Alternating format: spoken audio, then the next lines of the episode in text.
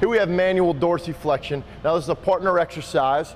Best thing to do is sit on steps for this, or you can put your foot or your uh, butt on a bench and your foot on a dumbbell, any kind of box. I'm gonna give resistance at the toe, making sure Brandon gets full range of motion here, coming all the way up and back down. Now we're gonna perform this till fatigue. You should feel stress right along the shin here. And relax.